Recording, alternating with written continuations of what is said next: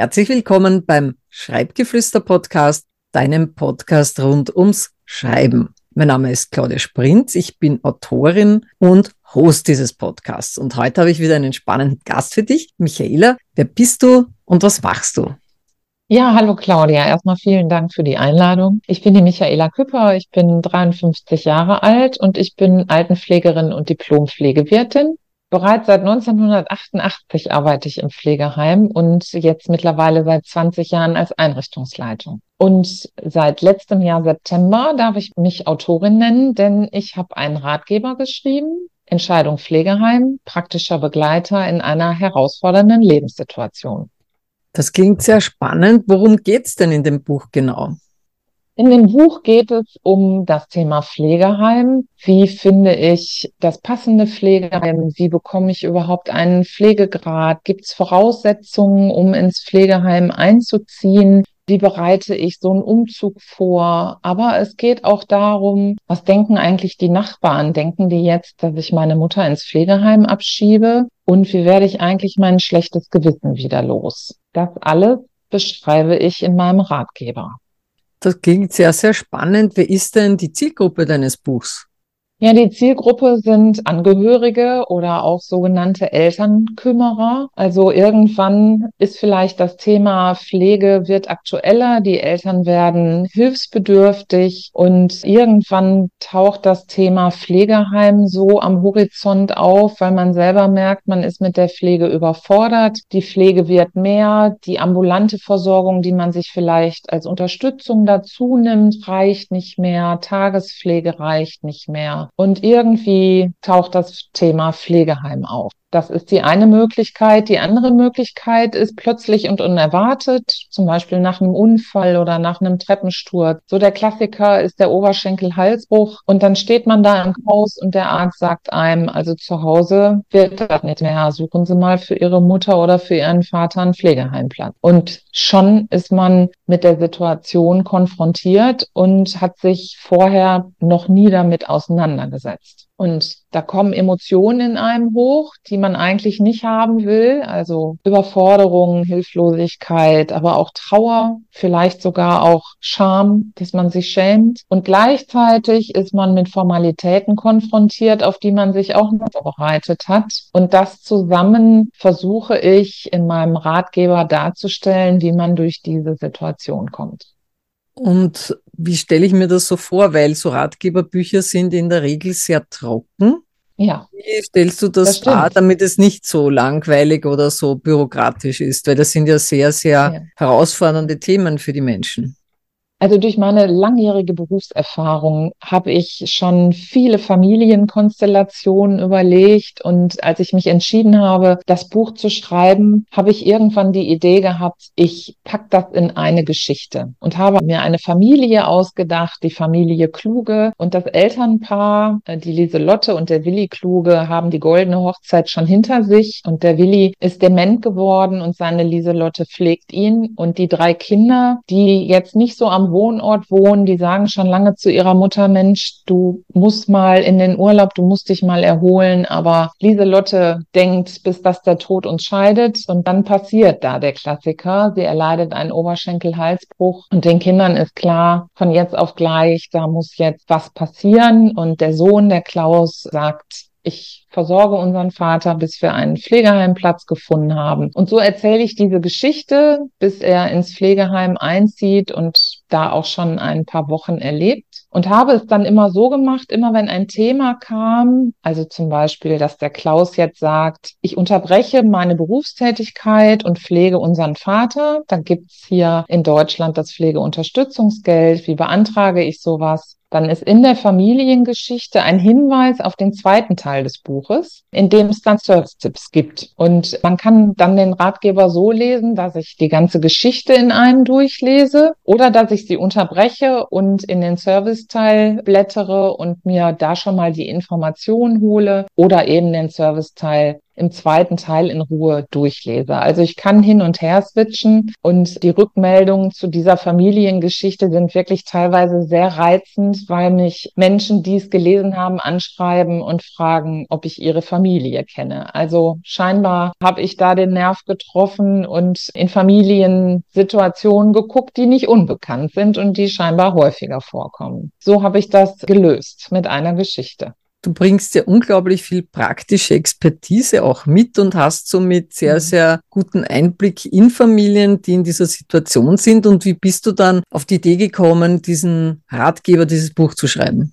Das war eigentlich so ein bisschen Zufall. Also erstmal war es mitten in der Pandemie und ich muss sagen, ich habe gesagt, ich bin 20 Jahre Einrichtungsleitung. Das heißt, ich habe natürlich die Pandemie voll miterlebt und war irgendwann sehr müde. Es gab so den Hashtag mütend, den ich sehr treffend fand. Also so eine Mischung aus müde und wütend. Und ich habe durch Zufall bei Amazon in die Suchleiste Pflegeheim eingegeben und da wurden mir Wäsche- und Namensetiketten ausgespuckt, ein Finanzratgeber aus Bayern und ein Skandalbericht Albtraum Altenheim einer Altenpflegerin packt aus. Und das hat mich unglaublich wütend gemacht, weil ich dachte, das kann doch nicht sein, dass wenn man sich mit dem Thema Pflegeheim beschäftigt, man auf Wäscheetiketten reduziert wird, weil alle dann was hinten gepatcht haben müssen, damit man die Wäsche wiederfindet und dass sofort diese Skandalberichte nach oben kommen. Also wie finde ich denn überhaupt relevante Informationen, die ich mir selbstverständlich alle im Internet zusammensuchen kann, aber ja nie genau weiß, habe ich jetzt alles zusammen und nicht jeder weiß, dass es einen Pflegestützpunkt gibt. Wie finde ich eine Beratungsstelle? Also geht man doch auf Google oder eben auch nach Amazon und sucht nach Literatur. Und das war für mich die Motivation zu sagen, so jetzt reicht ich setze der Pandemie was Kreatives entgegen. Ich bringe meine langjährige Berufserfahrung mit ein und ja, bündel eben wirklich relevante Informationen für Menschen, die in dieser Ausnahmesituation sind und danach suchen. Das war der Grund. Großartig. Also da hast du wirklich eine Marktlücke entdeckt, die du mit deinem Buch schließen konntest. Und wie ging es dir dann mit dem Schreiben?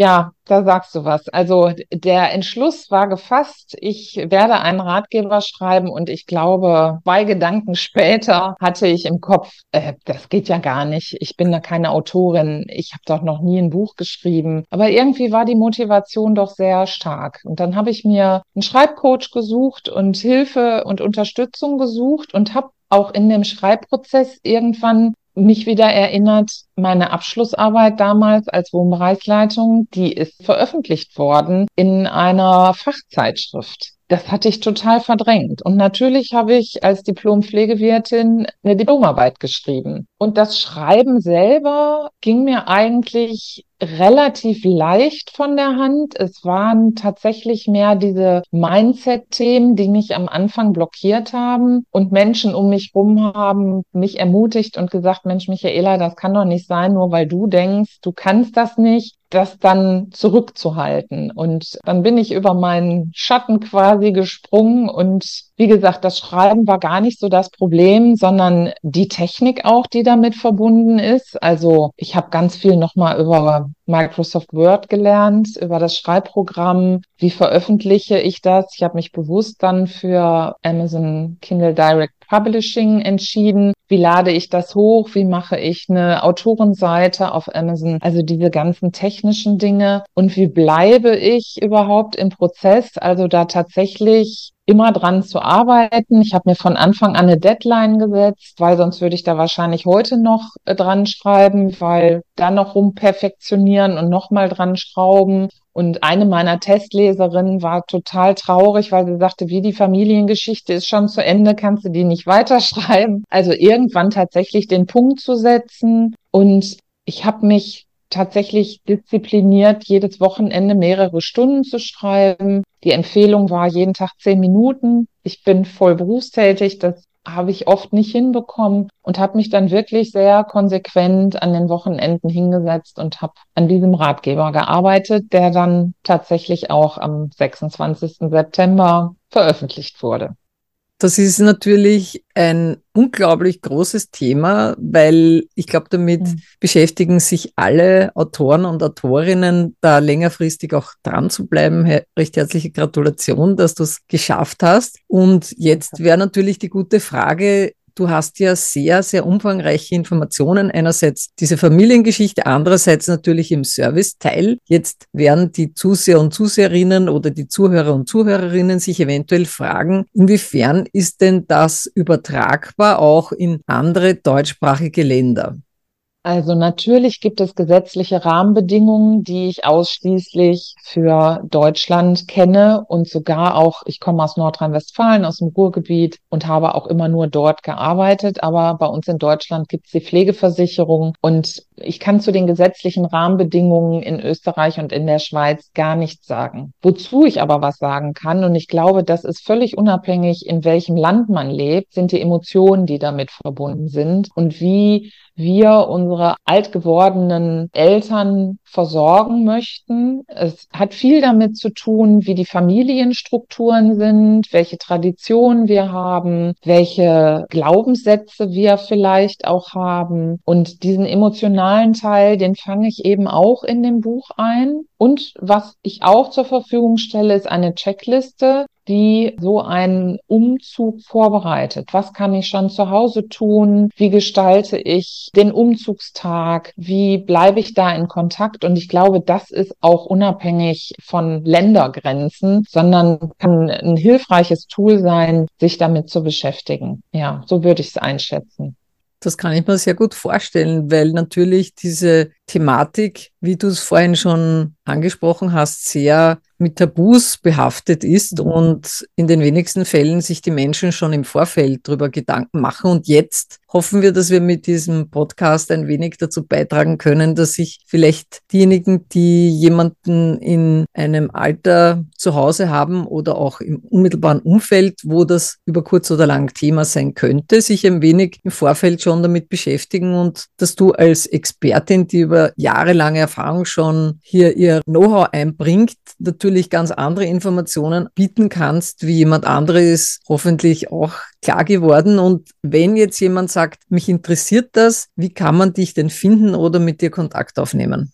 Auf jeden Fall über meine Homepage www.pflegeheimexpertin.de. Dort findet man sowohl den Ratgeber als auch Angebote der Beratung, die man bei mir buchen kann, als auch eben ein Kontaktformular, um mit mir in Kontakt zu treten. Dann bin ich auf Amazon äh, sichtbar natürlich mit meinem Ratgeber, habe da eine Autorenseite, dort findet man mich und auf Instagram Pflegeheimexpertin Michaela, da bin ich zunehmend sichtbar. Montags habe ich ein Live-Format entwickelt, die Übergabe am Montag, wo ich mit anderen Experten rund um das Thema Pflegeheim live gehe. Manchmal bin ich alleine und äh, bespreche Themen und manchmal habe ich auch einen Gast oder eine Gästin und wir sind im Gespräch und im Austausch. Dort findet man mich auch.